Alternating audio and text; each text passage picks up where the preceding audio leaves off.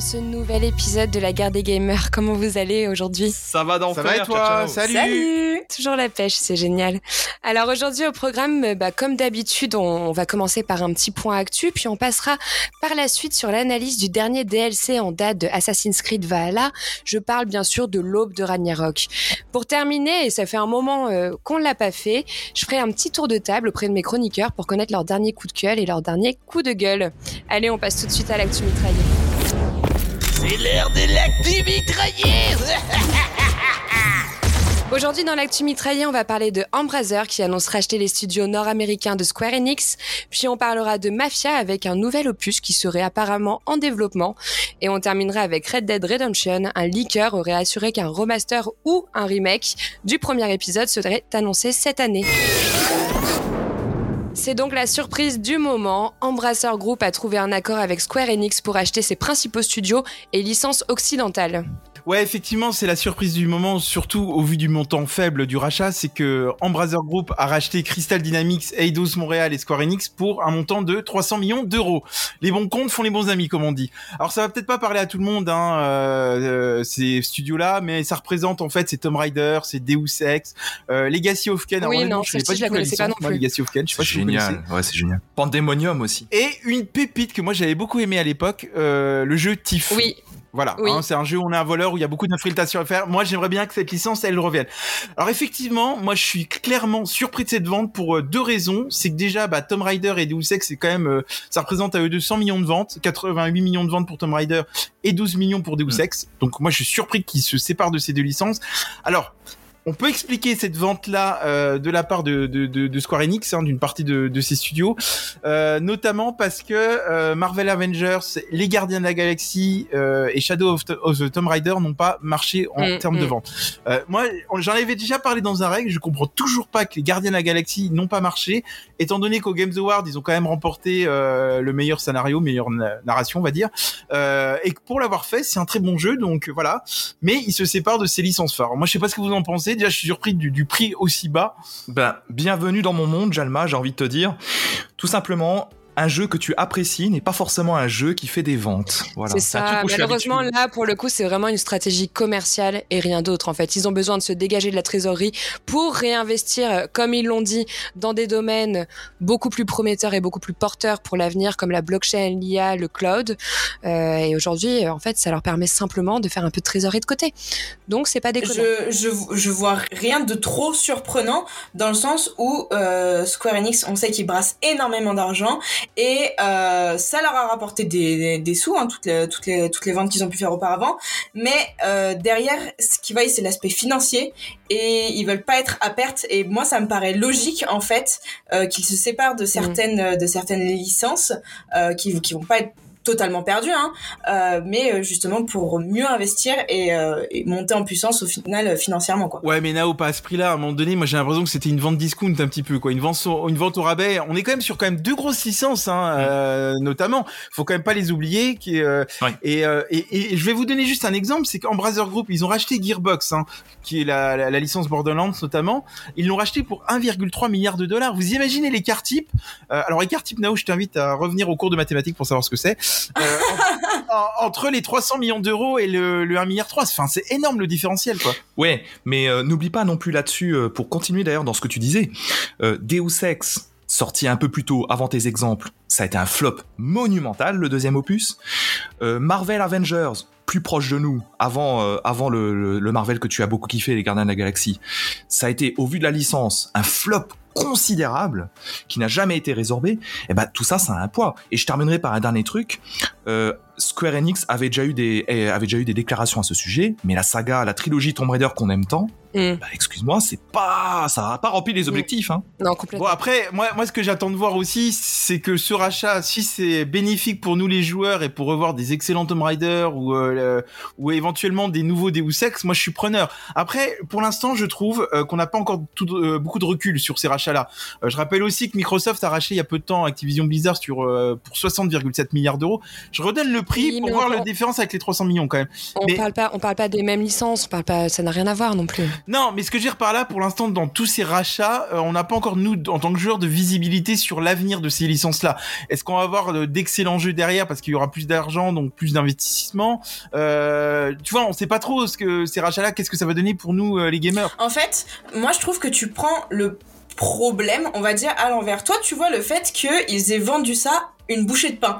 Mais derrière, les personnes qui ont racheté, donc Embrasseur, pour eux, c'est du pain béni d'avoir des licences comme ça à un prix pareil. Ah bah eux, ils sont Tu vois, gagnants, là moi, je te pense, je pense qu'en fait, de ce côté-là, on peut être plutôt content de se dire que, et ben voilà, et ben voilà, et ben il faut Mm. voir du coup ce côté gagnant ou de se dire que peut-être ils vont reprendre les licences et ils vont les améliorer. On, on sait pas, je- comme tu l'as dit, on va être dans le flou et c'est comme il, comme, euh, comme il est en train de se passer en fait avec euh, le rachat avec Microsoft. Et ben, tu vois, moi je pense qu'il faut, faut se dire qu'on peut laisser une chance à Embrasseur justement de faire les Non, choses mieux. Embrasseur, faut quand même rappeler que maintenant, euh, ils ont des énormes licences selon moi. Euh, on va rappeler ce qu'ils ont hein, quand même. Euh, non, non, mais il y a des très très belles licences et là, vous pourrez que être d'accord avec moi. Ils ont Borderlands, euh, la licence Metro Exodus et Metro de manière générale, Sintro, Road 96, Darksider, Duke Nukem, Shadow Pardon Warrior. C'est des super licences quand même. Hein. Euh, attends, j'ai bien entendu Saint-Ro et Darksiders? Ah, Darksiders, je suis désolé, c'est une très belle licence. Euh, de jouer les, les cavaliers de l'apocalypse. Darksiders, moi j'ai adoré. J'ai adoré les jouer. Mais voilà, voilà, merci. Moi, j'ai- moi j'y ai pas joué, je pourrais, je pourrais, je pourrais pas du tout donner d'avis dessus, mais euh, moi je vois vraiment ça comme une chance de se dire que ces licences elles vont pouvoir avoir du potentiel ailleurs, vu qu'elles ne l'ont pas trouvé avec Square Enix. Oui, puis quoi, moi, Square Square Enix sont assez intelligents. Je pense qu'ils ont bien calculé leur truc derrière. Bien sûr. Non, par contre, French, juste pour conclure, moi j'aimerais savoir, parce que là je parle de licence et tout, t'as t'as ricané quand j'ai dit qu'ils avaient des belles licences. Alors, qu'est-ce qui, quelle licence te fait tiquer euh, dans ce cas Embracer Group désormais? Mais le, le truc, c'est que t'as déjà cité les, les bons, les bons titres. Tu les as cités, c'est Metro, ça va être euh, Metro, Tomb Raider. euh, Tu sens que le mec a plus d'arguments en fait. Oui, oui, donc c'est bien des belles licences quoi. Non, mais c'est pas ça. Tu- le, le problème, le problème, c'est que toi, tu crois que Darksider c'est une giga licence. Non, Darksider c'est une licence de niche. Et c'est une tout. vieille licence encore aujourd'hui. Licences Saint-Ro. aujourd'hui. Ça fait combien de temps qu'on Saint-Ro, il y en a un nouveau qui arrive, mais du coup, ça veut dire qu'il y a une Oui, ça, c'est un Mais remaster, je sais Darksider, pas quoi. voilà. C'est sous GTA. Plus Alors moi, peut-être, j'avais adoré. du Alors, faut GTA, pas le du tout comparer à GTA parce que ça n'a vraiment rien à voir. C'est du Saint-Ro, c'est vraiment le jeu où faut pas se prendre la tête. Tu joues en mode no brain. Hein, on se Ouais, d'accord. Mais attention, c'est pas dés- déshonorant de dire que c'est pas forcément de la giga licence. Moi, je suis fou amoureux de Deus Ex. Je crois que tu l'es aussi. Euh, Pour autant, je, il me viendrait jamais à l'esprit de dire que Deus Ex c'est une giga licence chez euh, chez Square Enix. Non, moi, je suis Enfin, fou- maintenant, chez Embracer Moi, je suis fou amoureux de la licence métro qu'ils ont, euh, et ça, je suis content qu'ils l'aient euh, parce que ça veut dire qu'on aura de la Bon, continuité. quoi. Dans tous les cas, on, on va terminer euh, sur les amours de la licence. Euh, C'est clairement un, un changement euh, stratégique radical hein, pour la film. Alors, je précise qu'on conserve euh, tout de même hein, les licences développées par les studios occidentaux partenaires comme Just Cause, Life is Strange et euh, Il tique, mais il veut pas parler en fait, quoi. on a quand même quelques belles licences qui restent. Allez, on continue tout de suite. Ouais, je, French vas-y.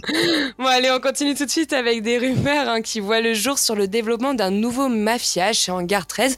Alors, ça serait apparemment un préquel de la trilogie. Effectivement, alors euh, selon plusieurs rumeurs concordantes, on va avoir le droit à un nouveau Mafia. Ce sera le quatrième épisode de Mafia. Alors pourquoi quatrième? Parce qu'on avait déjà eu euh, un premier Mafia et le deuxième Mafia qui se passaient plus ou moins dans la même époque. Euh, On est on est un petit peu dans la période qui est dépeinte dans les films de Francis Ford Coppola, Le Parrain, hein, pour les connaisseurs. Et on avait eu aussi Mafia 3, qui était déjà signé en Gare 13, Mhm, c'était leur mhm. premier jeu. Qui Mafia avait, 3... été, qui avait été un, plutôt un flop. Ouais, hein. moi, j'avais pas aimé du tout le Mafia 3. ouais. Ouais, je suis, ouais, c'est Il vrai. avait été très mal reçu. Ouais, hein. vous avez raison, c'est plutôt, c'est plutôt un flop. Et euh, en revanche, il avait des qualités malgré tout. C'est qu'il se passait en Nouvelle. Ah bon? Eh ben, J'aimerais bien savoir lesquels. Eh ben, eh ben, tu vas les entendre. Ça se passait en Nouvelle-Orléans, en Louisiane, et on avait un personnage, euh, on incarnait un personnage euh, noir euh, qui revenait de la guerre du Vietnam, qui s'appelle Lincoln, et on avait une qualité d'écriture et des galeries de personnages qui étaient assez étonnantes et assez rares dans un jeu vidéo. Moi, c'est ce qui m'avait euh, à l'époque euh, permis de finir le jeu. Ceci dit, je suis tout à fait d'accord sur le fait que sur le plan gameplay, il y a plein de trucs qui sont aberrants dans le jeu, hein, mais c'est pas le sujet. Moi, je trouvais justement que le Mafia 3, on perdait un peu en immersion. hein. On perdait un peu l'univers des mafias, justement, qu'on avait dans la première édition. Et dans On le perdait, mais pour le, pour le coup, c'était pas déplaisant. Moi, j'ai quand même apprécié jouer ce Mafia 3. J'ai adoré découvrir ce personnage, comme tu dis. J'ai adoré aussi un peu ce côté. euh, Là, tu, Ouais, c'est vrai qu'on jouait un personnage euh, black. Oui, ou à cette époque-là, c'était un peu moins reconnu. tu mets quelque chose en avant. C'est vrai qu'effectivement, de découvrir euh, à cette époque le fait de jouer un personnage noir et comment il était accueilli, on va dire, euh, à cette époque Donc là, ça c'était super intéressant. Non, je trouvais juste qu'on perdait un peu euh, vraiment l'immersion du côté mafieux, un peu qu'on avait beaucoup dans l'univers 1 et 2 qui était très présent. Moi, je pense qu'avec les nouvelles technologies qui arrivent, euh, ce Mafia pourrait avoir d'énormes, un énorme potentiel. Et j'ai vraiment trop hâte d'en, d'en savoir plus et de pouvoir y jouer parce que je pense que l'histoire, elle peut être vraiment, vraiment ouf, comme la direction artistique, comme le gameplay. Et au final, j'ai peur d'en attendre peut-être un peu trop, mais euh, franchement, ça me hype de ouf cette annonce, mon perso. Mais c'est vrai que là où je la rejoins, parce que moi j'étais super ravi, c'est euh, Mafia 1 est ressorti en version remaster il y a peu de temps, on va dire. hein, ils ont fait une Il refonte y a eu graphique. deux remasters. Ouais, mais par exemple, moi, le 1, je l'avais pas fait, tu vois, à l'époque. J'avais commencé directement par le 2. Donc, je me suis dit, bah, tiens, ça va être l'occasion de découvrir le 1. Ouais. Déjà, à noter qu'ils avaient fait un super boulot d'optimisation. Moi, j'avais, franchement, je me suis éclaté Mm. dessus. Euh, et là, d'avoir cette nouvelle annonce, moi, ça me fait vraiment envie. Par contre, il va falloir vraiment, absolument, qu'ils améliorent notamment la conduite. Je sais pas si vous vous souvenez de la conduite des véhicules. Si, je me souviens. Très bien. Ah, c'était l'horreur. S'ils peuvent déjà Notamment, il y a une mission, il y a une mission où tu dois aller dans, dans des montagnes. Enfin, tu vois, dois aller dans des, haute- dans des hauteurs. Et je me souviens que ça m'avait vraiment, ouais, marqué. Alors à l'é- à l'époque, pour avoir connu le premier Mafia à l'époque, avant la version remaster que tu cites, Jalma, euh, il faut savoir qu'à l'époque, les développeurs s'en étaient défendus en disant que les véhicules de cette période n'étaient pas les véhicules qu'on peut trouver dans un GTA. Donc en termes de maniabilité, Ce qui est pas déconnant. Il fallait s'adapter et compagnie. Et c'est vrai que c'est pas foufou. Ça, je suis d'accord. Ouais. Non, mais là où je te rejoins pas, c'est qu'on n'avait pas le sensation d'avoir une conduite différente d'un véhicule à l'autre. C'est-à-dire que moi j'aime bien, et ça GTA c'est très bien le faire, c'est qu'au moins qu'on ait une sensation de, de conduire un camion, de conduire une voiture, etc. Mm. Et si tu veux, j'avais pas cette sensation-là. Effectivement, que ça soit compliqué à conduire, ça s'entend, mais je sentais pas le différentiel euh, entre les voitures, quoi. Bah dans les mafias, il faut le dire, hein, dans Mafia 1 et 2, euh, c'est il y a l'aspect caisse à savon quoi. Ce sont des voitures qui glissent. Il y a pas un côté fun dans la conduite. Mais à part ça, franchement, ceux qui, nous écoutent et qui connaissent pas Mafia, allez-y, faites quand même les trois. Ah Euh, oui. Ça vaut vraiment le coup. Ouais. Euh, Moi, je m'éclate dessus, franchement. je, je serais euh, pas tout à fait d'accord avec toi parce que Oh, ça y est, recommence. Non, bah non, mais je peux pas être tout à fait d'accord parce que Mafia 1 et 2, oui, oui, grand oui. Mafia 3, si vous êtes amoureux d'une histoire, parce qu'on on- on est quand même dans Mafia 3, on est dans un jeu qui explore en fait l'Amérique malade, l'Amérique blanche, le racisme, les origines du jazz. Et Mm. de ce côté-là, le jeu a, que- a quelque chose d'e- d'extrêmement fort qui se dégage. Maintenant, ça fait partie de ces jeux en termes de gameplay, il faut, il faut le subir parfois. Et ça, c'est assez chiant par moment. Ceci dit, le fameux Mafia 4 qui a été, euh, qui est une rumeur pour le moment, mais qui risque d'être annoncé euh, le mois prochain, c'est un jeu qui se placera dans la période un peu plus euh, mafioso euh, classique, puisque ça devrait se passer avant Mafia 1. Alors attends, Fred, je suis en train de. euh, T'as des sources, toi Parce que ça, il sera annoncé le mois prochain, parce que j'ai vu aucune info là-dessus, mais il a l'air d'avoir des sources à lui, Bah, quoi. Non, je, je, je- j'extrapole en me disant qu'avec les annonces des, des salons du mois de juin et de l'été, ce serait la période idéale pour l'annoncer. Donc, euh, on- je veux bien prendre le pari. Oula, oula, oula. Ouais, on, faut on- prendre on va mais là, déjà, il va falloir attendre quelques années, je pense, avant de voir si ça va se concrétiser, hein, parce que c'est juste à l'état d'annonce. Euh, on n'en sait vraiment euh, pas plus davantage. Ouais, je suis pas sûr qu'on ait une annonce au mois de juin, moi j'ai du mal à y croire, mais bon. Un teasing, le, le teasing officiel, moi j'y crois. Là, je suis un peu moins convaincue. Bon, dans tous les cas, c'est une excellente nouvelle pour les fans hein, euh, de, de, de la licence Mafia. En tout cas, ce qui est intéressant, juste pour terminer, c'est que quand il y aura des radars, quand on conduira, on demandera à French où ils sont, parce que c'est un visionnaire, il, il voit tout en avance, c'est intéressant. Alors, je crois que tu t'es trompé de jeu, même les radars, il n'y a pas dans GTA. Mais euh, je veux bien que tu mettes des radars dans un jeu, hein, tu me diras À ce compte-là, si tu fais vraiment des comme ça, il serait temps de sortir les chiffres de la loterie parce que vendredi on est le 13 et euh, je- je- Elle a raison, si tu peux nous donner les chiffres de la loterie aussi, ça peut être intéressant. j'a- J'attends ton soutien. Venez en MP, en MP, je vous donne les chiffres du loto. Bon, allez, on termine ce point actu avec euh, bah, une nouvelle annonce, mais pour le coup à prendre vraiment avec des pincettes, hein, parce qu'elle n'est pas confirmée. Et il s'agirait d'un remake ou d'un remaster du premier opus de Red Dead Redemption qui serait sur la table. Nao? Alors souvenez-vous, il y a quelques semaines de ça, on nous a déclaré que le prochain GTA serait, euh, serait bien entamé en cours de développement. Et aujourd'hui, on a eu écho d'une rumeur, elle me fait bondir de joie, genre je pense que ça s'entend, euh, un remake ou un remaster du premier opus Red Dead. Et franchement, je suis trop... Et d'ailleurs, Nao, côté- je vais te... Attends, écoute, attends, écoute. D'un côté, j'ai peur, tu vois. Il faut que je te, faut, faut que je te ba- déballe. mes Vas-y, je te D'un laisse côté, faire. J'ai peur parce que j'ai peur qu'on soit sur la même problématique qu'il y a eu avec la, le remake de GTA qui est sorti au, au cours de l'année dernière. Oui. Mais d'un autre côté, genre. Ah, je suis trop contente parce que c'est mon jeu de cœur Red Dead et je serais trop hype de le voir différemment et beau et, et avec du gameplay différent et optimisé. Ah, ouais. Et puis Nao, c'est ce que j'allais dire, c'est que euh, French va nous annoncer que le trailer sort demain. Euh, comme... oh, je, je, note que les cowboys, ça te fait craquer. Hein. Non, mais j'aime tellement ce jeu, je le trouve si beau et je trouve qu'il y a tellement peu de choses à lui redire parce que j'aime tellement le gameplay, que l'histoire, que l'ADA, que genre pour moi c'est le jeu parfait, tu vois. Et du coup, je, je, je Ouais, en tout cas, euh, c'est euh, Boko Bokako, hein, euh, qui est un leaker euh, connu sur Twitter, qui précise que, bah, alors, il précise pas parce qu'on sait pas si c'est un remake ou un remaster, mais qu'il serait annoncé cette année.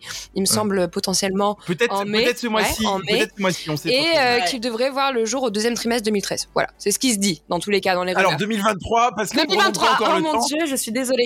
2023. 2023. Et retour vers le futur, quoi. C'est un truc de fou, quoi. Non, mais par contre, ouais, euh, moi, ce que j'attends de voir aussi, c'est parce qu'on n'a pas du tout d'informations là-dessus, c'est ça va être sur quel support ils vont le sortir. Mm. Euh, moi, par exemple, Red Dead Redemption, je l'ai pas fait le, le 1 euh, parce que il était sorti sur PlayStation, si j'ai pas de bêtises. PS3, Xbox 3, 360. PS3. Je l'avais fait bien après sa sortie et il était, il était pas déconnant, hein, toujours aussi bien. Je l'ai fait vraiment bien après.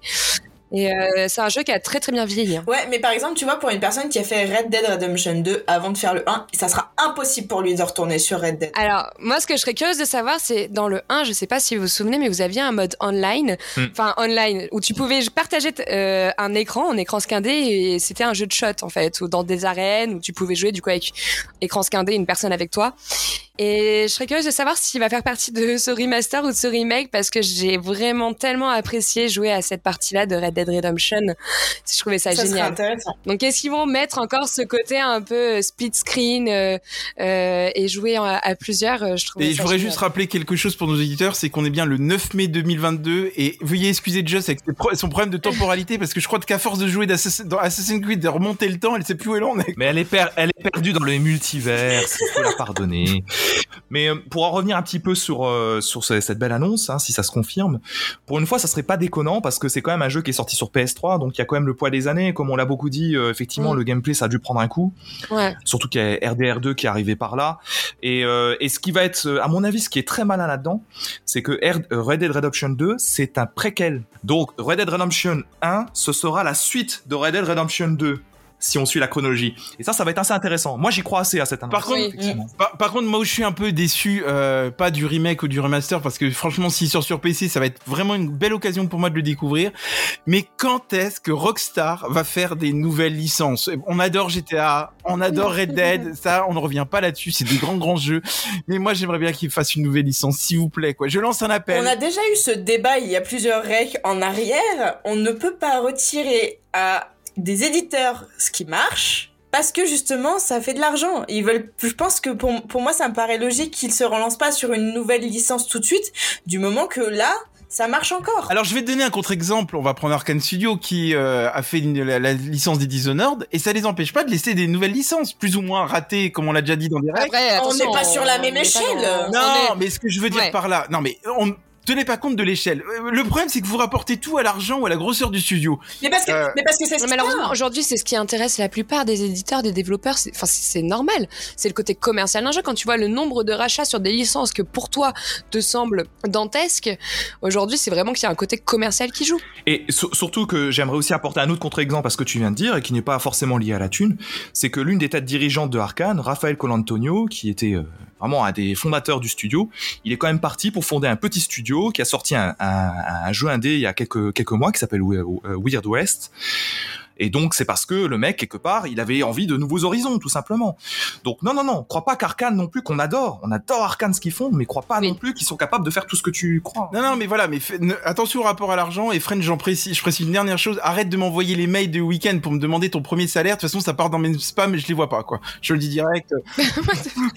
Je ne gagne strictement rien avec ce podcast et d'ailleurs je me plains ouvertement. Bon, dans tous les cas, selon la source la plus fiable, hein, l'annonce de ce remaster, remake, on ne sait pas encore, hein, devrait avoir lieu au mois de mai. Pour le moment, on attendra une, une communication euh, officielle de la part de Rockstar euh, avant de vous en dire un peu plus. On ne veut pas nous donner non plus de fake news, Euh, mais dans tous les cas, on serait très ravis de revoir les retours, euh, le retour des aventures de John Marston. Nous, on a Et pourquoi pas faire un podcast dessus sur le remaster Eh ben, s'il y a un remaster, s'il y a un remaster, oui, Bah ouais. bien sûr. Oh ouais. Bah oui, bien sûr. Avec plaisir. Euh, bah écoutez, c'est tout pour euh, l'actu mitraillé pour aujourd'hui. Alors j'avais une petite précision à vous faire avant de passer euh, au clash du mois et au DLC d'Assassin's Creed.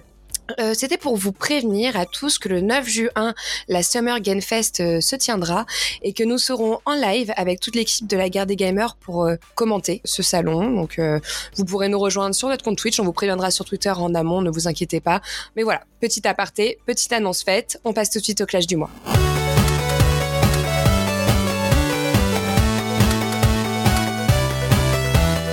Après deux extensions, La colère du druide et Le siège de Paris, les développeurs d'Ubisoft Sophia nous ont proposé en mars dernier un ultime DLC sur l'épopée viking menée par Eivor. Je parle bien sûr de l'aube de Ragnarok. Alors avant de démarrer de ce clash du mois, j'aimerais qu'on rappelle un peu le contexte de Assassin's Creed Valhalla et puis après qu'on fasse un point sur l'histoire de ce DLC. French, est-ce que tu veux commencer? Je veux bien, mais alors les gens, c'est du bisutage, je préfère le dire. Alors, pour ce DLC, qui s'appelle donc l'Aube du Ragnarok, il s'agit en fait d'un DLC qui fait suite aux visions que vous avez avec euh, auprès de la voyante Valka dans le jeu original Valhalla. Les breuvages de la voyante Valka, ça vous permet en fait de, euh, de, vous balader dans Asgard et d'incarner le personnage d'Odin. Et ça vous permet en fait de revivre des événements majeurs de la mythologie nordique. Bon, une fois que ça s'est passé, le, les DLC qui vient, qui est sorti il y a quelques semaines, quand vous allez le débuter, vous allez donc poursuivre les aventures de Odin, qui va devoir se rendre dans le domaine des elfes noirs, qui est nommé le Svartalfheim. Voilà, désolé pour la Ah, vois, c'est prononciation. très bien dit. Il s'est entraîné toute une journée. Hein. Oui, c'est chaud. Et on aura à affronter comme ennemi suprême, l'ennemi juré, bon c'est donné dès le départ, donc ce n'est pas un spoil, qui est euh, Surtre, qui va envahir le royaume et qui a enlevé le fils d'Odin, Balder. Et dans ce périple, en fait, vous aurez globalement à affronter les, euh, les Jotnar et les Muspels, qui sont en gros les envahisseurs qui sont venus du Jotunheim et de, du Muspelheim. Mm. Et dans votre quête, bah, vous aurez en fait des alliances avec entre autres les nains, mais mes collègues en parleront mieux que Mais moi. c'est vrai qu'il y avait un côté, moi je trouvais, on va en parler d'entrée de jeu, très Seigneur des Anneaux. Je sais pas ce que vous en avez pensé, mais euh, j'avais l'impression de, de, de voir l'univers du oui, Seigneur des Anneaux. complètement. Il y a beaucoup de fan service Heroic Fantasy, c'est vrai. Voilà, moi je reviens juste un peu sur le scénario. Euh, je vous cache pas qu'il a été long au démarrage pour ma part. Euh, je sais pas ce que vous en avez pensé. Alors, on va réexpliquer en fait. Euh, on commence le jeu et tu peux accéder à trois refuges dans trois régions différentes. C'est-à-dire que tu vas avoir un scénario qui va se déclencher en fonction du refuge où tu vas aller. Moi le problème c'est que pas de bol, je suis allé dans la mauvaise région et je me suis dit au début euh, parce que c'est le scénario le moins intéressant finalement. Euh, et je me suis dit putain si le scénario pour 40 euros c'est que une euh, la, la vengeance de ton fi- enfin la vengeance de Surt et sauver ton fils, je me suis dit putain ça va être long les 25 heures de jeu quoi. Je Alors, ce alors, qui- ce qui au final, ce qui au final n'est pas totalement différent de ce scénario-là. hein. On est même- part quand même sur une d'accord, histoire ouais. de- on, est quand même sur une histoire de vengeance. Après, malheureusement, c'est vrai que tu as commencé par le scénario euh, un peu plus long. C'est vrai que si tu démarres sur, euh, Oui sur Svaltanarm. euh, voilà, la tu, tu vas directement dans quelque chose qui est un peu plus stimulant, avec des histoires de famille, avec des histoires de possession, etc., qui est un peu plus sympa. Mais euh, moi, ce qui m'a c'est- tu connais ma chance et puis après je te laisse reprendre la parole. Euh, moi, je me dis une fois que j'ai fini cette région, région là, donc toujours cette histoire de vengeance, je me dis tiens, je vais aller dans la région de Vangrim, qui est la, la région voisine, pour aller voir un refuge. Qu'est-ce qui se passe en arrivant? Le script du scénario ne se lance pas parce que le jeu n'avait pas prévu que tu ailles là, dans cette région-là, et effectivement, il fallait se rendre à Svalta, la région nord que t'as faite.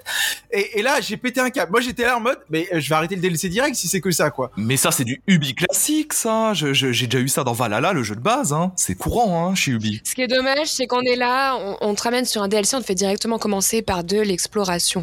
Donc en fait, c'est génial, hein, c'est sympa, mais c'est directement de l'exploration, c'est quelque chose qui peut être frustrant, sachant qu'on connaît les méthodes de Ubi, et que je me suis dit, oula, si ça commence comme ça. Mais au final, ça détourne plutôt bien, Hmm. ça se décante quand même pas mal, on a pas mal de questions qui sont levées, Ouais, la, ré- pas mal de Là où je te rejoins dans la région de Svalta que t'as commencé, toi t'as commencé par Oui. celle-là. Là, le scénario commence à un peu à prendre de l'enrobage. Mm. C'est-à-dire qu'on se rend compte que c'est pas qu'une histoire de vengeance. Euh, Il y a de la profondeur. On va dire qu'il y a des trahisons. Mm. J'en dirai pas plus parce que je veux pas qu'il y ait de spoil. Et là, je me dis finalement, le scénario est en train de prendre la rondeur, ça devient super intéressant. Mais alors, la dernière heure où tu te dis ça y est, je vais avoir toutes les réponses à l'histoire, et bah tu as que dalle. Et là, je me suis dit, eh ben 40 balles pour ça. Merci de me faire rembourser. C'est presque que dalle. C'est vrai que le jeu est quelque chose, c'est un jeu assez frustrant, mais on va en parler après. Nao, vas-y. Je vais rebondir sur ce que tu es en train de dire. Euh, moi, je préfère préciser aux éditeurs que j'avais jamais fait avant les, les Assassin's Creed. Et euh, pour le coup, le scénario, je l'ai trouvé très confus euh, parce que, euh, bah, comme comme vous l'avez dit, il est assez long à démarrer, etc. Et au final, ça m'a un peu perdu dans l'envie d'aller plus loin, de découvrir plus de choses. Euh, parce que certes, j'ai aimé l'exploration, parce que c'est ce que j'aime faire en général dans un jeu, mais là, c'était pas réellement l'objectif. Et du coup, ça m'a un peu perdu. Et le scénario, il y a, je trouve qu'il reste beaucoup trop en suspens. Il, on reste trop sur la surface et on pourrait, il pourrait être super riche, super intéressant. Et justement, pour moi, on n'y est pas du tout. Et je trouve ça très dommage parce que je pense que y a au vu du gameplay, il pourrait y avoir d'autres possibilités plus C'est intéressantes. vrai que Jess, toi, tu me l'avais dit en off, euh, c'est vrai que t'as pas aimé que certains personnages ne soient pas plus approfondis ou leur but, hein, c'est ce que tu me disais, toi. Mais complètement, complètement. Moi, il y a beaucoup de personnages, alors notamment euh, la fille de Sturt que j'ai adorée.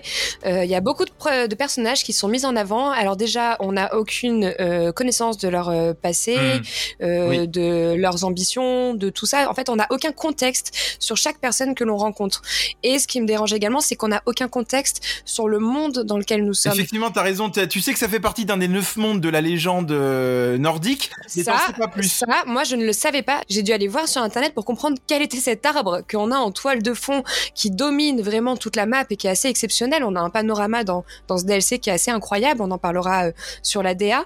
Et, et en fait, on n'a aucun contexte là-dessus. Et en fait, tu dois aller voir sur internet pour comprendre que c'est une région des neuf mondes d'Yggdrasil. Et ça, j'aurais bien aimé qu'on me le contextualise aussi, comme chaque personnage. Et euh, histoire de- d'aller aussi dans votre sens, il y a un truc, pour, selon moi, c'est une erreur de débutant, hein, mais je sais pas si vous avez fait les deux visions d'origine qu'on peut faire dans le jeu Valhalla. Moi, j'avais fait les deux, oui. Moi, j'ai fait que Asgard. En fait, il y a deux visions d'origine qu'on peut faire dans le jeu Valhalla, où on incarne déjà Odin, et en fait, c'est tout ce qui va précéder cette histoire. Et pourquoi je dis erreur de débutant, c'est que ne pas faire un résumé dans ce DLC-là, alors le- que le jeu d'origine est sorti il y a plus de deux ans, c'est un truc qui me paraît complètement aberrant. Ouais, puis alors là où je le rejoins aussi, parce que effectivement, ça aurait été bien de mettre un résumé. Même moi qui ai fait ces deux DLC, enfin ces deux DLC, c'est intégré au jeu principal, donc c'est pas des DLC. Mais Mm. même moi qui les ai fait il y a quelques temps, j'ai des vagues souvenirs. Donc c'est à dire que j'étais autant perdu, par exemple, euh, que que Just Now dans le dans ce DLC là, parce que je me souvenais plus trop de ce qui s'était passé en amont. Après, c'est pas quelque chose qui m'a perturbé. Alors moi, ce qui m'a perturbé, c'est la question de contexte. Quand je vous parle des méchants, enfin quand je vous parle des boss, quand je vous parle des,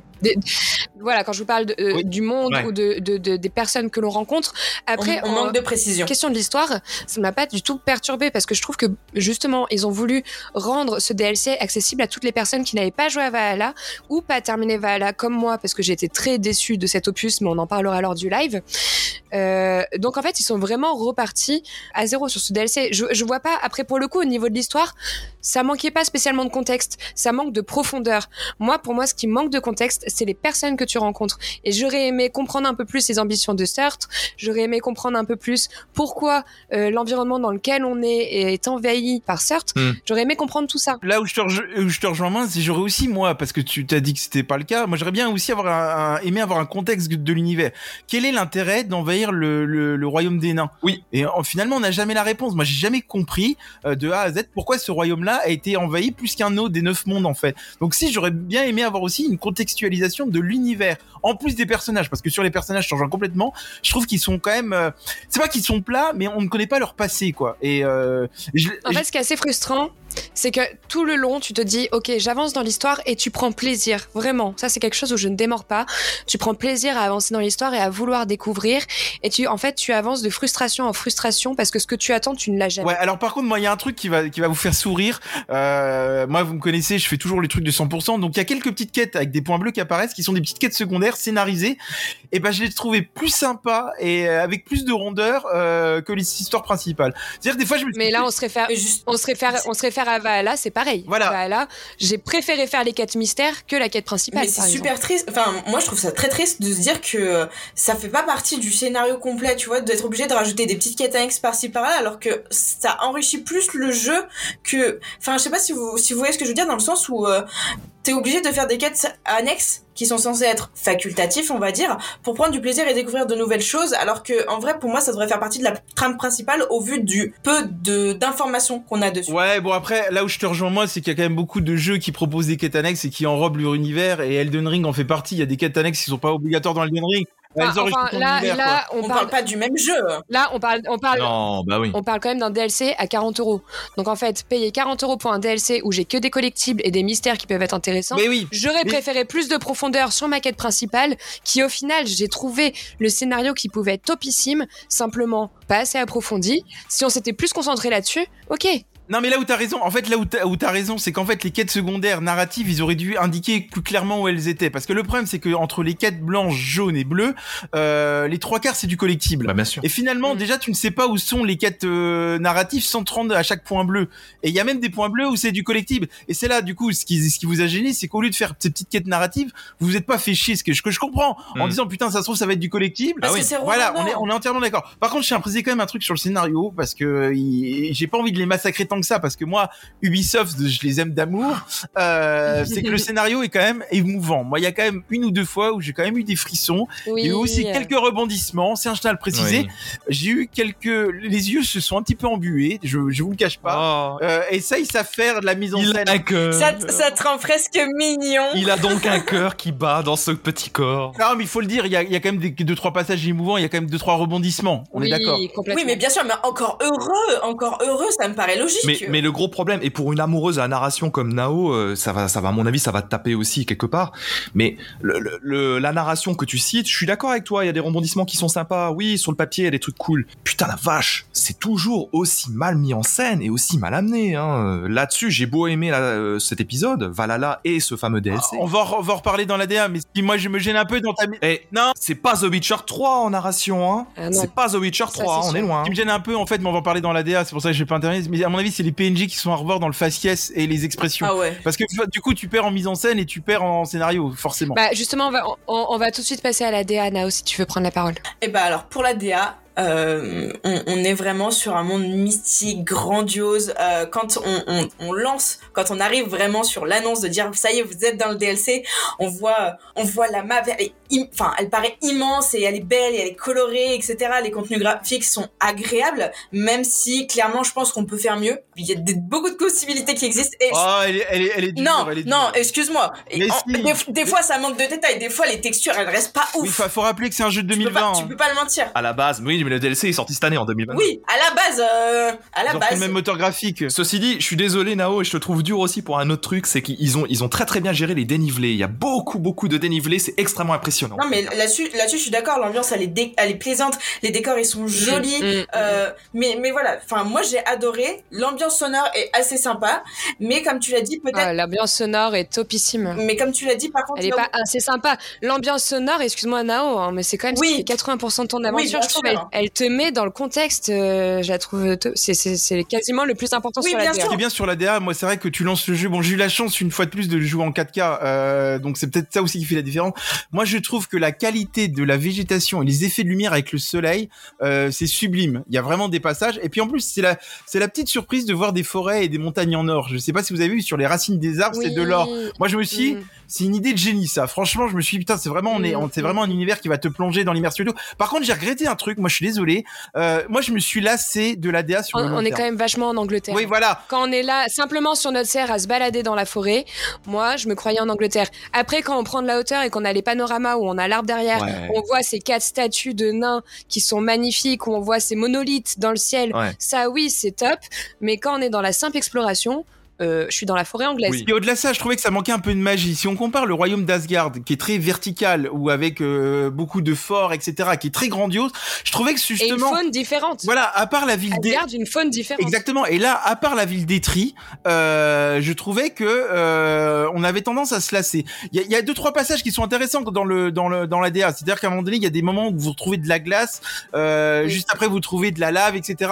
Euh, moi, je trouve ça sublime, tu vois. Mais je trouvais que ça manquait de, de grandes villes, de villages. Et puis un autre truc qui m'a énormément gêné, c'est que tu quand tu te déplaces, euh, et ben tu croises jamais personne à part des ennemis.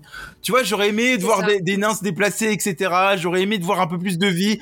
J'aurais, voilà, à part voir quelques animaux par-ci par-là, je trouvais un peu que ça, manque de, ça manquait de vie en fait. graphiquement, Ouais. il est intéressant, je trouve. Enfin, il- comme, comme tu l'as dit, graphiquement, il est très intéressant, mais pour moi, il rejoint presque un peu le, la, la partie scénario où je trouve qu'il il manque des trucs dedans. L'univers, il est pas vide, pas du tout. Il est, il est très, il est très intéressant. Mais il manque des détails, des petits trucs qui te rajoutent du truc où tu es là en mode waouh. Comme on a pu avoir sur des jeux- sur d'autres jeux, par exemple. Là, il y a certains en- moments où tu as l'impression de faire du couloir à certains, à certains endroits, tu vois. Bah, en fait, c'est simple. Dans l'univers, quand tu es simplement euh, pas en vue, en hauteur, hein, euh, on a le simple ajout des fleurs de Urg. Ouais. Il y a ça en différence. Au niveau de la oui. faune, on Et est encore, c'est parce voilà. que ça ajoute du gameplay. Ouais, au niveau de la faune, on a simplement ces gros aigles qui Mm. ajoutent du gameplay, ces gros corbeaux, mais sinon il n'y a pas tellement de différence. Et alors je reviens, Jalma, tu parlais, ça manque de ville.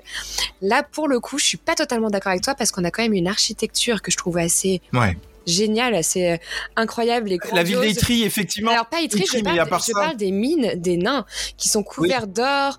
Euh, moi, j'ai beaucoup aimé les visiter et du coup, Ça ça, fait partie de l'univers. voilà, ça ne m'a pas manqué d'avoir des villes en extérieur, sachant que j'ai pris plaisir à découvrir ces villes. Ouais, mais là, ouais, mais là, c'est là où je te rejoins. Moi, effectivement, les refuges des nains sont, sont super, hein, les mines également, Mm. tu vois. Mais j'aurais aimé, à pas, et tu vois, une ville comme Etri, moi, je trouvais ça très, très grandiose. Hein. Euh, et une fois de plus, beaucoup de références au Seigneur des Anneaux, etc. Mais j'aurais aimé peut-être d'autres villes ou d'autres. euh, Il y, en a- il y en a hein, aussi dans le dans le sud, dans, dans la région sud de ville. Hein.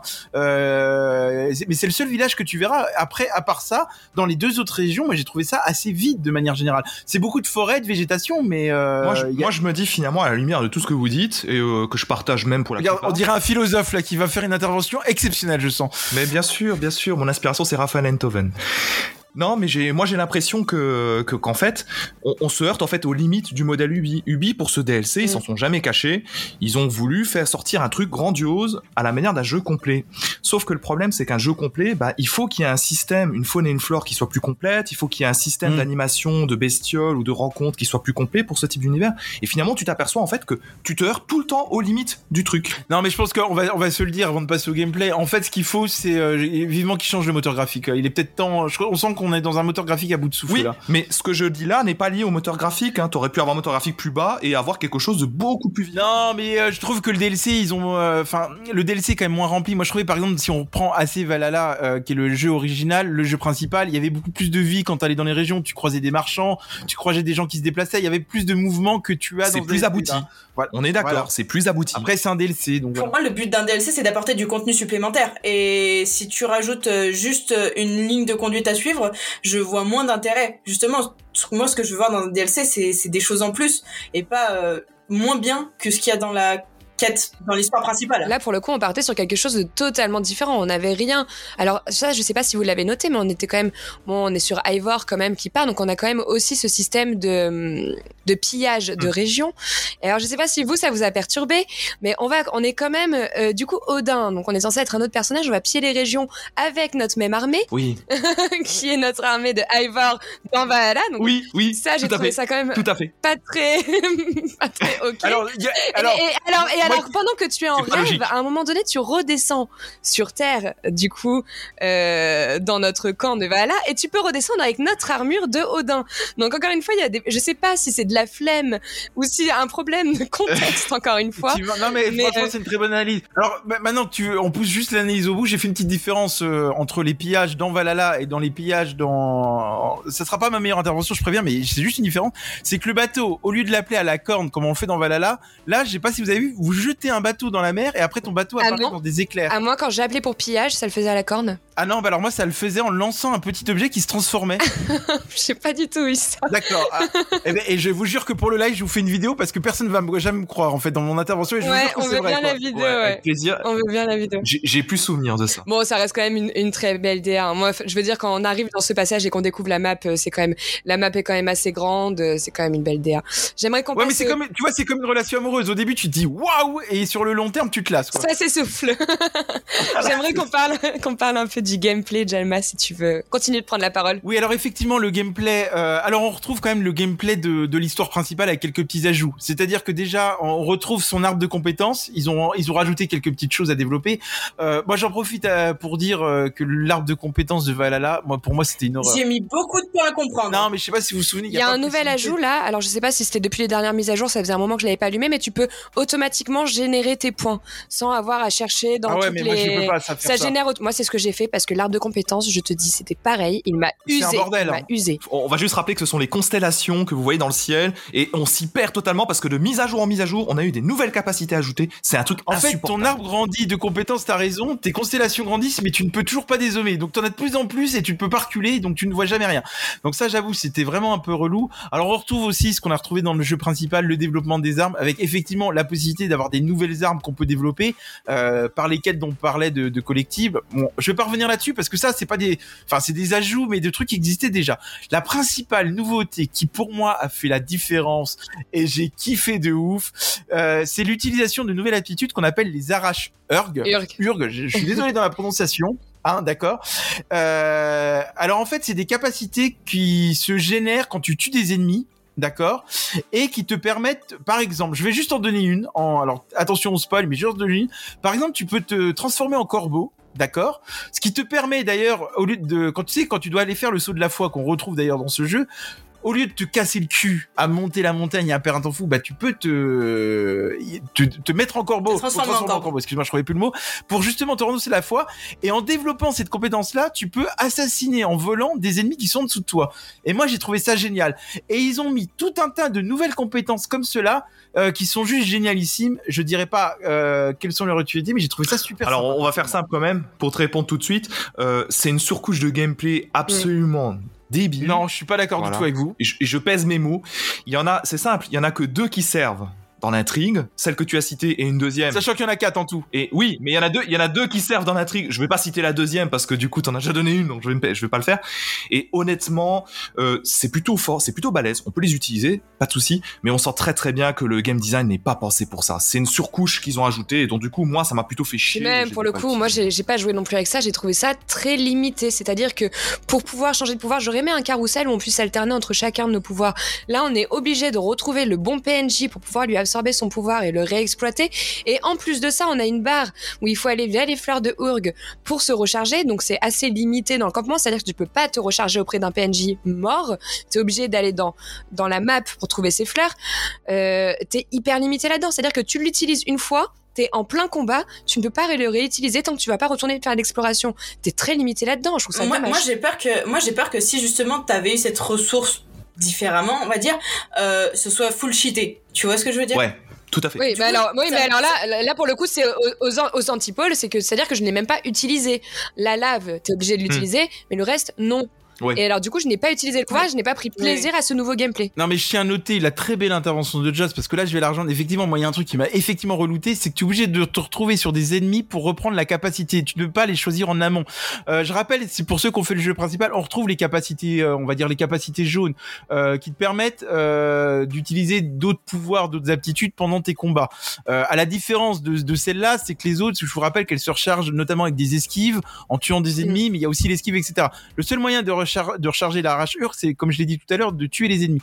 Mais par contre, moi, ce qui m'a relouté, c'est qu'effectivement, tu n'as pas un, un roulement pour pouvoir les changer manuellement. C'est-à-dire que tu es obligé de retrouver des ennemis qui ont cette compétence-là pour les utiliser. Et là, je te rejoins parce que ça, ça a été chiant pour moi. Mais tu peux même pas te recharger en tuant des ennemis, ça c'est faux. Ah si, Tu peux te recharger auprès des fleurs ou auprès des totems où tu dépenses fleurs. la moitié de ta vie. Tu ne peux pas te recharger auprès Ouais. d'ennemis. Auprès des PNJ, Si tu, peux seulement quand ils changer sont de morts. pouvoir. Quand ils sont morts, tu Ah, peux alors le faire. excusez-moi. Mais peut-être que non, mais après, euh, je vais défendre Joss. Comme elle n'utilisait pas ses aptitudes, elle est peut-être passée à côté de ça en fait. Tu vois, à un moment donné, quand, Il quand faut, faut voir ça, il faut, pour- il faut vraiment que vous imaginez, si vous n'y avez pas encore joué, qu'en fait, c'est un, ça fait partie des nouvelles aptitudes que vous pouvez utiliser que dans ce DLC, en aucun cas dans Valhalla. Dès que vous retournez dans le monde de Valhalla, vous n'y avez plus accès.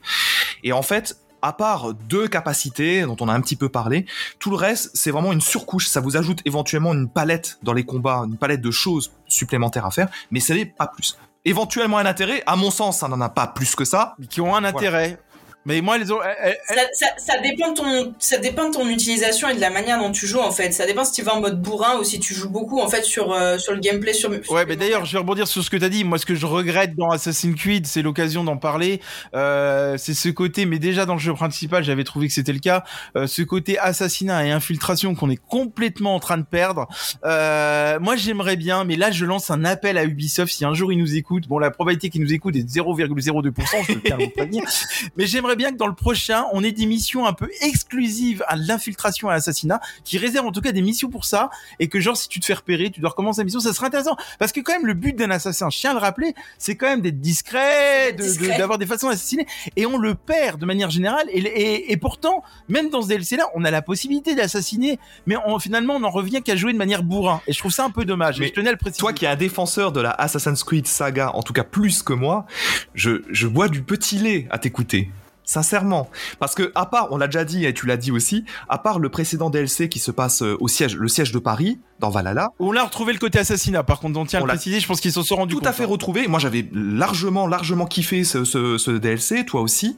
Mais à part ça, honnêtement, ça fait au moins une trilogie où Assassin's Creed, on a quasiment mis ça de Et côté. puis après, pour terminer sur le gameplay, ce qui va être quand même important à dire, on en a quand même longuement parlé, donc je reviens pas dessus, mais arrêtez avec vos quêtes de collectibles comme des coffres, des tatouages, etc. Oh là là. Euh, Ça n'apporte voilà. rien. Ça n'apporte rien. les- En fait, c'est redondant. C'est redondant. Laissez les quêtes narratives euh, qu'ils ont mis en place dans Valhalla. En plus, ce qui était intéressant, c'est qu'elles se font sur place. Il n'y a pas besoin de, de faire 15 km dans la map. Laissez juste Hmm. ça. C'est très bien. Et le reste, euh, laissez-nous découvrir. a- En fait, il y a certaines activités qui auraient pu être intéressantes et développées différemment, ça aurait pu être sympa. Mm. Mais du coup, en fait, comme tu dis, c'est super redondant et je trouve que bah, pareil, je sais pas en fait, moi je crois que j'ai tout simplement pas réussi à accrocher avec ce jeu tant par le gameplay que par la narration parce que je sais pas, j'avais l'impression que ça collait pas. Et en fait, il y a beaucoup de choses que j'aurais préféré approfondir en fait dans le gameplay euh, avec les différentes activités qui sont proposées avec les nains par exemple dont on a parlé au début, qui sont, qui sont des personnages haut en couleur, avec un caractère bien trempé, mais qui, qui jouent un rôle au final dans l'ambiance du jeu. J'aurais préféré peut-être plus travailler sur des choses comme ça, des activités avec eux, que plutôt faire de la collecte et des choses qui ont, qui ont au final m'ont un peu plus perdu et m'ont pas poussé à faire d'autres quêtes annexes. Non, par contre, je pense que, vous savez, Assassin's Creed, il fonctionne un peu par trilogie. Je pense que la prochaine trilogie, trilogie qui arrive, on va avoir une- un renouvellement, une refonte complète du gameplay, comme ils avaient fait quand Origin est arrivé. Souvenez-vous, Origin, on s'y attendait pas à ce gameplay-là et tout le monde était hype. Je pense que le prochain Assassin's Creed, on va avoir une refonte du gameplay et je pense qu'il est temps. Je pense qu'il est grandement temps, ouais. Grave Mais bon, dans tous les cas, moi, ce que je dénote, hein, euh, si on va parler, si je veux euh, un peu redire, c'est le temps de jeu que j'ai trouvé quand même un peu trop court pour euh, ce, ce prix. Honnêtement, une histoire plus approfondie, c'est quelque chose que j'aurais aimé. C'est vrai que ces quêtes annexes pourraient être plus intéressantes.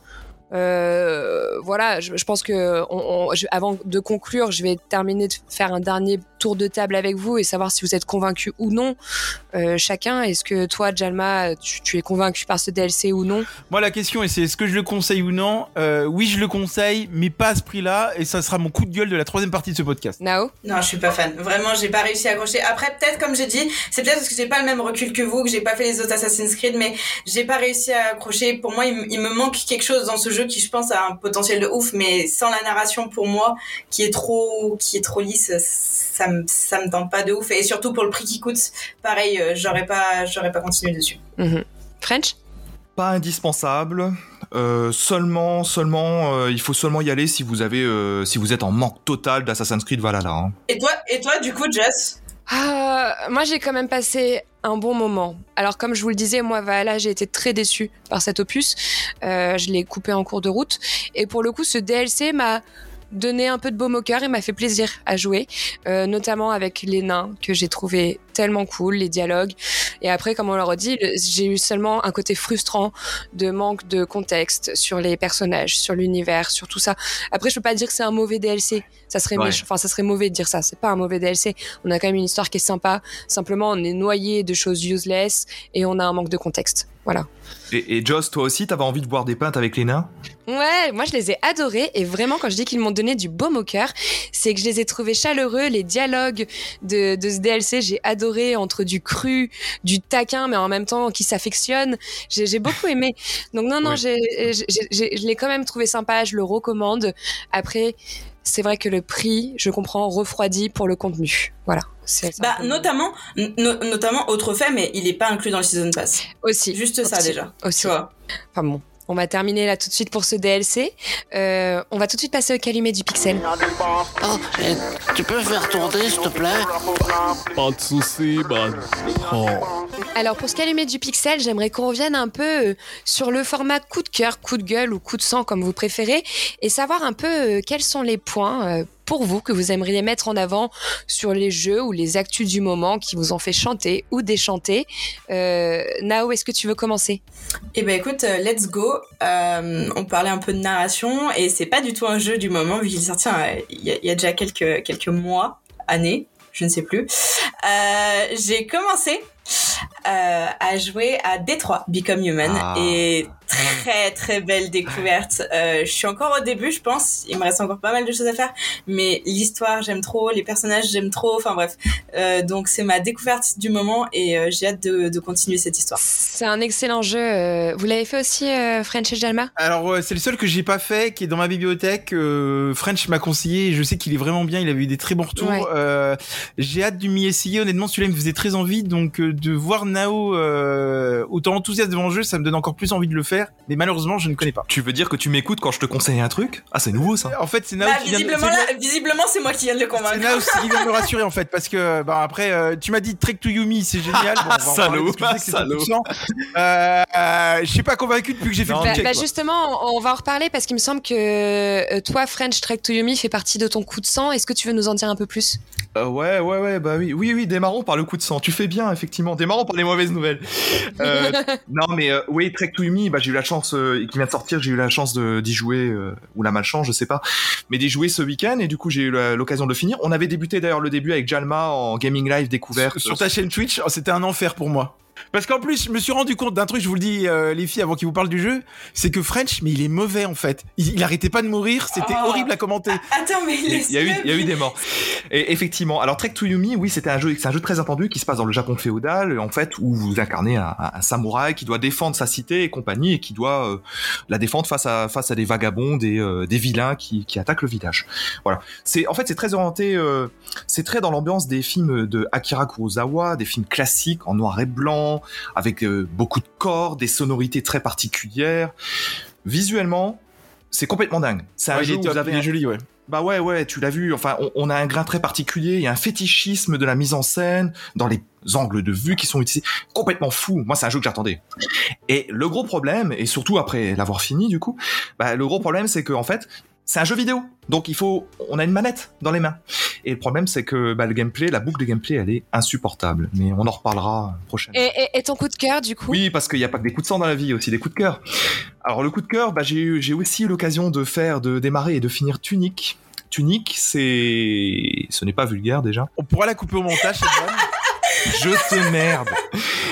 Tunic, donc c'est un petit renard qu'on incarne dans un Zelda-like. Hyper mignon, hyper choupi, le truc est bourré de couleurs. La, la construction, le level design fait penser un peu à des cubes Lego qui seraient empilés les uns sur C'est les la belle surprise de l'année 2022, celui-là on l'a pas vu venir quand même. hein. Euh, ouais, c'est la petite surprise parce que c'est un jeu qui était développé à la base par un seul bonhomme qui a eu, euh, je crois, 3 ou 4 ans de développement et euh, qui est sorti donc enfin de après après un long long labeur. Et c'est un Zelda-like vraiment très riche, très pur au niveau de son gameplay et en plus qui est très méchant au niveau de ses combats. Et donc du coup, ça génère un, un côté challenge euh, qui est plutôt sympa. Certains se risquent déjà à dire que c'est un peu euh, le Dark Souls choupi de 2022. Waouh. Je suis assez d'accord. Ah oui. J'ai- entendu beaucoup de retours, en, en- en tout cas sur Tunic. Il, il a été très bien reçu par la Ouais. presse et par les joueurs. Je fais ma petite pub de d'actionnaire Microsoft, il est disponible sur le Game Pass. Et toi, Jalma, ton, ton coup de cœur, coup de sang? Alors moi j'ai commencé par le coup de sang, euh, on en parlait avant. Ubisoft, vous vous foutez de la gueule du monde et là je suis vraiment énervé. 40 euros pour le dernier DLC, c'est une vaste blague. Ouais. Honnêtement, moi je m'étais pas renseigné avant euh, Ah, pour cette arnaque. Non mais euh, c'est pas, enfin pas une arnaque quand tu vois le contenu, mais moi je me suis dit il va être pris, il va être compris dans le season pass. Donc je me suis dit bah nickel, moi j'ai pris le season pass, euh, je leur fais confiance etc. Et là je vois que le jeu n'est pas dans le season pass, tu dépenses 40 balles. Mais ils se foutent de la gueule du monde, franchement. Ouais. Et je tiens à dire à mes futurs détracteurs qu'effectivement, j'ai dû acheter le DLC pour le rec parce que sinon je l'aurais jamais pris. Alors effectivement, acheter un DLC, c'est cautionner le fait qu'on aura d'autres DLC par la suite, mais j'ai pas eu le choix, c'était pour vous, c'était pour l'émission. Donc je réponds tout de suite, mais vous vous foutez vraiment de la gueule du monde. Moi, j'en ai vraiment ras le cul de dépenser euh, autant de sommes d'argent pour si peu. Tu vois, quoi. Jalma, c'était mon coup de sang aussi, mais je pense que je ne dirais pas mieux que toi. Ah tu ouais, as non, tout sans résumé, déconner quoi. Mais je, je me sens obligé de faire l'avocat du diable et faire me faire l'avocat du diable avec Ubi. Alors vas-y, on va t'écouter. non non mais euh,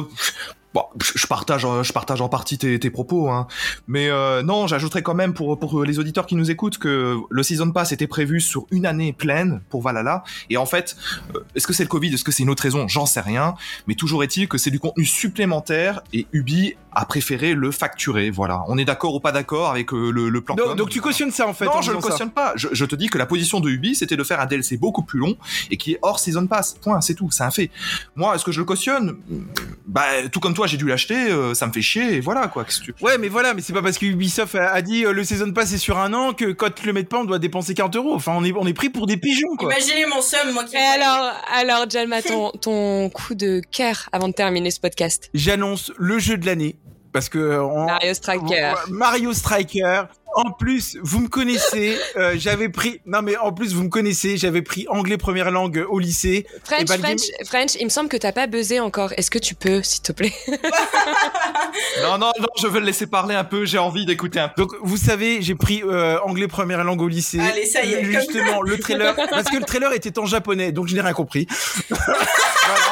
Ça n'avait aucun Voilà, c'est- non mais si parce que justement ils expliquent plein de trucs en japonais donc je suis passé je pense à côté de plein de trucs mais ce jeu s'annonce est une folie euh, voilà et j'ai hâte de le découvrir avec French parce que je sens qu'il a envie de jouer avec moi et qu'on aille tabasser du monde en ligne. Merci, Bah. French. En, vrai, ils l'ont pas encore traduit parce que il y a quelques jours, Non effectivement, non, il est en japonais. il y a quelques jours, j'ai vu l'annonce. Effectivement, euh, Ni- Nintendo Japan a diffusé le truc en question et ils l'ont toujours pas traduit en version française là. Bah écoute, moi je l'ai vu en version japonaise tout à l'heure, j'ai rien compris. Bon d'accord, parce qu'il y a quelques jours, c'était déjà le cas. Bah putain, Nintendo, je sais pas ce que vous foutez hein. Et d'ailleurs, je tiens dernier truc à dire parce que Josh, je vois qu'elle a pas l'honnêteté de le dire, mais tous ceux qui aiment Mario Striker qui vont les écouter, selon Josh, c'est le FIFA pour enfants. voilà, je tenais à le dire dans le rec et j'espère qu'on sera pas coupé au montage parce que ça c'est Je important. pense quand même, Jalma, que c'est bi- c'est bien un jeu de footeux ton truc, hein, parce que moi, ça me branche vraiment pas du tout. hein. Pas du tout, mais c'est vrai qu'à chaque podcast, tu nous parles de Mario Striker, donc je, je me plais à te tacler dessus. C'est simplement mon petit plaisir personnel de te faire du mal sur ton jeu favori. Et d'ailleurs, je vous l'ai pas dit, vous savez ce qu'on va faire? Un jour, je vais lâcher un tweet le week-end, on va faire un sondage. Voulez-vous qu'on fasse un podcast dessus, oui ou non? Ils voteront, nos, nos, nos éditeurs, et je, ri- je rigole qu'ils répondent oui. S'il vous plaît, répondez oui, quoi. Et suite à ça, tu licencié du podcast, Jalma.